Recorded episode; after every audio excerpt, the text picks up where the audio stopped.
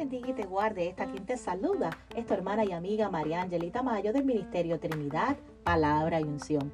Conéctate a anchor.fm y Spotify para que encuentres estas cortas palabras de bendición para tu vida.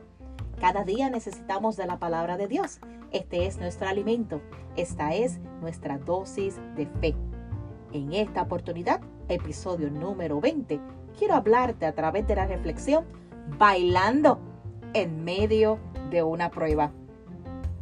El mundo siempre recomienda que cuando estábamos atravesando ciertas dificultades, tenemos que tener una actitud de derrota, una actitud de dolor, porque no podemos resolver lo que atravesamos. La palabra nos dice lo contrario. Nos dice que en medio de una dificultad no gocemos, porque estaremos produciendo paciencia para esperar tranquilos la respuesta de nuestro amado Dios. No importa la magnitud del problema, gózate. No importa lo grande del proceso, gózate.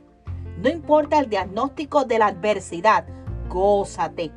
Porque un hombre y mujer que tienen a Dios celebran con anticipo lo que aún no ven ni reciben. Las escrituras nos recuerdan lo siguiente. También nos alegramos al enfrentar pruebas y dificultades porque sabemos que nos ayudan a desarrollar resistencia. Y la resistencia desarrolla firmeza de carácter y el carácter fortalece nuestra esperanza segura de salvación. Y esa esperanza no acabará en desilusión, pues sabemos con cuánta ternura nos ama Dios, porque nos ha dado el Espíritu Santo para llenar nuestro corazón con su amor.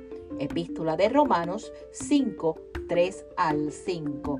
Así que no importa lo grande del proceso, no importa la magnitud del problema, no importa el diagnóstico de la adversidad, simplemente gózate.